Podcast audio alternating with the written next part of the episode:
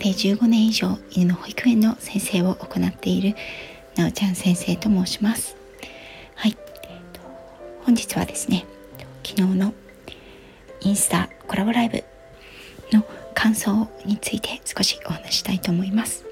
こちらはですね、えーと、トリミングサロンシエロさんのオーナートリマーさんであるあかねさんと私の、えーと、コラボライブ第2弾になりました。テーマは犬のトレーニング。今と昔どう違う？ということで先月。そして今月。今回2回目になります。昨日のライブのテーマとしては犬のトレーニングの種類と選び方。うちの子にはどんな種類が合いますか？ということについてお話ししていきました。すいません。ちょっとね家族が寝ているのでまだひそひそ声で収録をしています。で私こちらはですねボイスメモで収録しておいてそちらの音源をスタイフで今日ですねあげようかなと思っていたんですけれどもあのボイスメモ取れませんでした、はい、もしかしたら自分のチャンネルであのインスタライブね行う時にはボイスメモ取れるのかもしれないんですけれども今回は、えっと、シーロさんのチャンネルにお邪魔してライブという形になりましたので、えっと、残念ながらそちらの音声をね保存することができませんでした。なので、えっと、コミュニティとそしてこちらの概要欄にね、えっと、コラボライブのインスタライブですね。インスタコラボライブのアーカイブ載せておきます。少し、えっと、1時間とね長尺になりますけれども興味のある方は是非ご覧いただければと思います。でですねえっ、と昨日のコラボライブ犬のトレーニングについてはどんな種類があるの？そしてどんな風に選んだらいいのか？ということについてがテーマだったんですけど実はですねこちらは私は、えーと、過去4回にわたり結構ね詳しく、えーと、どういうタイプがあってどういうメリットデメリットがあるよということは音声配信にて4回にわたり配信をしています。ですのでそちらの詳しい内容に関しては概要欄にこちらも紹介をしていきますのであ聞いてなかったなとかね改めて聞き直してみたいなという方がいらっしゃいましたらそちらの方を聞いていただけるとより詳しくわかるんじゃないかなというふうに思います。で、えっ、ー、と感想をねちょっと違うところに焦点を当てて感想をお話ししたいなと思います。それはですね、えーと、昨日のコラボライブでも冒頭でお話ししたことだったんですけれどもある方からですねご質問を受けたんですよね。それはトレーナーさんとしてねトレーナーとしてあのトレーナーさんの言うことを聞かない犬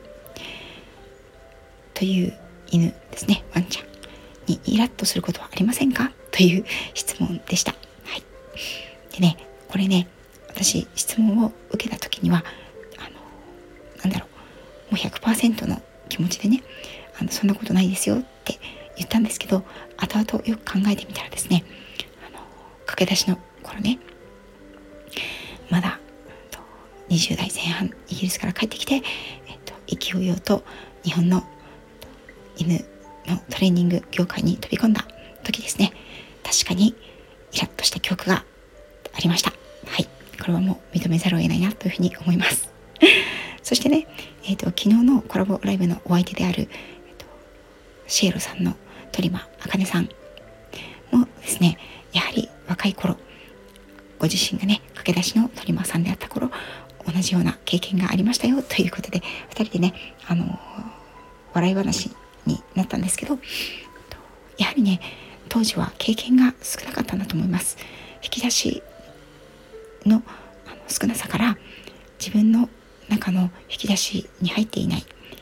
状態のワンちゃんに対してどうしてこうやればうまくいくはずなのにどうしてうまくいかないんだろうとかね。こうやったらこう動くはずなのになんでこの子は私の言うことを聞かないんだろうということでねイライラしたりあの犬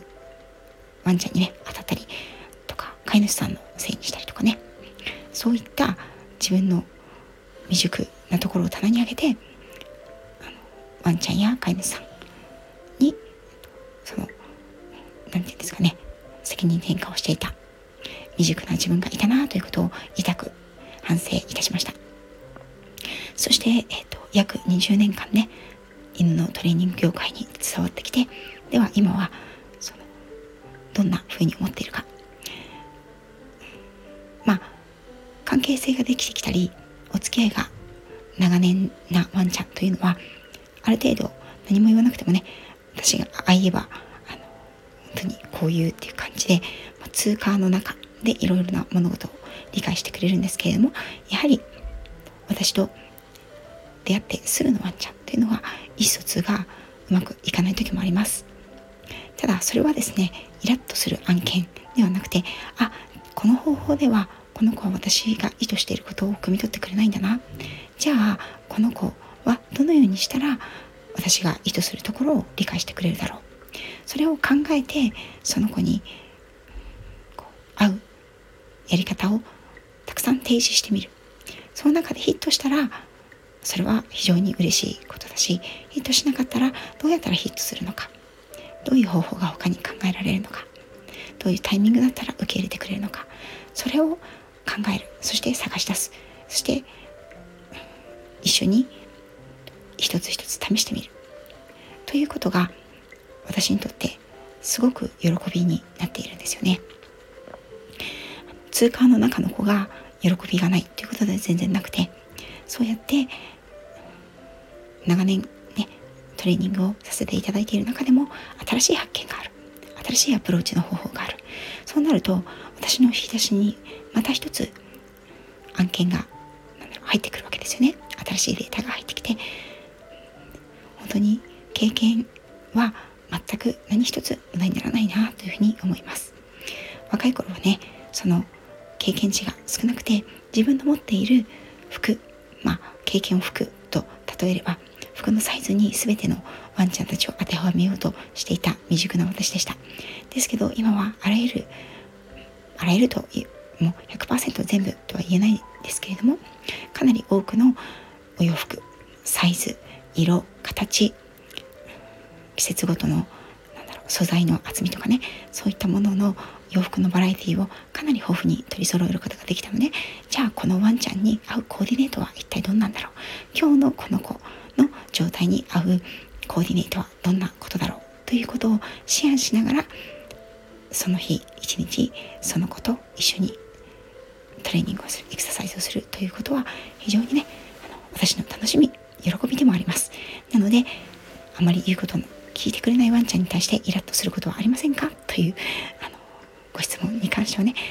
それは今はありません。でも過去自分が未熟だった頃は確かに反省するべきことなんですけれどもそういったことはありました。というのがお答えになるかなと思います。そしてね多少業種が違っても、えーと、そういうふうに思ってそして今まで分の技術経験を磨かれてきたプロフェッショナルの方がいるということはまた心強いなというふうにも思いました。そしてですねあのライブ中にねもう一つ質問いただきました。では、えっと、飼い主さんにイラッとすることはありませんかというご質問だったんですね。はい面白いなと思いました。でこれも若い頃ね自分の経験値やキャパシティそして余裕がない時にはね飼い主さんにイラッとするということは確かにあったと思います。今はどうかというとこれもイラッとはしないです。なぜなら今私の、うん、この状況というのはですねあのほとんどね私営業活動をしていないんですね。本当にありがたい本当にありがたいことなんですけれども。まあいわゆる、うん、広告を打ったり宣伝をしたりなんだろうお試しキャンペーンをやったり値下げをしたりそういうことね一切していないんです。あの私のねインスタグラム見ていただいた方はお分かりだと思うんですけどあの一応ビジネスアカウントですけどまあただただあの保育園でやってることを多少画角のずれた角度で映してるだけ。全然映えない。っていう感じのあの非常に何だろう。もしねビジネスということビジネス集客ということをね考えるんだったらもうちょっと真剣にやらなきゃいけないだろうなっていう感じの今のところねなってますけれども電話番号も出していないです。看板もお店の前に出してないです。そんな中でお客様が見つけて問い合わせをしてくださる。きっとどんな人なんだろう。あの人からあそこいいよって聞いたけど、なんかこんなちょっと一人でやってるような、こじんまりやってるような人で大丈夫だろうか。そういうようなね、そしてあのうちの子しつけとかするの初めてだけどこんなこともできないしこんな風だし怒られちゃったらどうしようとかねしつけって難しいのかしら私にできるのかしらお金は高いのかしらとかねそんな風にいろいろ問い合わせをする前ってきっと飼い主様悩まれたり考えられたりすると思うんですよね。特にトレーニングの業種というのはなくても最悪命まで取られることはないと思うんですよ。そして生活の中ですごく困ってしまうという分野でもありません。その飼い主様がご自身の不安やそういった心配事を横に置いてご自身のお時間を使って問い合わせをしてくださる。そして私のお話を聞くためにお金をお支払いしてくださる。それだけでも本当にありがたいことだなと思っていますしその結果ねお話しした結果飼い主様がうんやはりちょっとここは違うなとかうんもうちょっと違うところも見てみようかなと思われるのはそれはもちろんご自由です。ライブの中でもお話ししましたけれども私は例えば、うん、保育園は私のところに来ていて出張トレーナーさんは別の方をお願いしてますとか愛犬と一緒にドッグスポーツを楽しむために違う教室にも通ってますとかそういった方も、ね、全然大歓迎なんですね。なぜならワンちゃんと飼い主さんの幸せな時間を応援するというかねそこを支援するというのが私たちトレーナーの仕事だと私は思っているのでその飼い主さんとワンちゃんが別の指導者トレーナーさんや訓練士さんのところでより楽しいもっと充実した時間をプラスで過ごせるのであればそれは本当にそれに越したことがない。そして私はトレーニングというものには正解不正解は基本的にはないと思ってます。あるとすれば飼い主さんとトレーナーさんや訓練士さんの相性そしてワンちゃんとの相性だと思っています。ですので私との相性が全てではないと思ってるんですよね。だからこそその飼い主さんとワンちゃんが違う指導者の方のところで同じ時間を共有して楽しむということができる。それは本当に素晴らしいことだと思うしそして、えっと、一緒にいられない時は保育園でそれ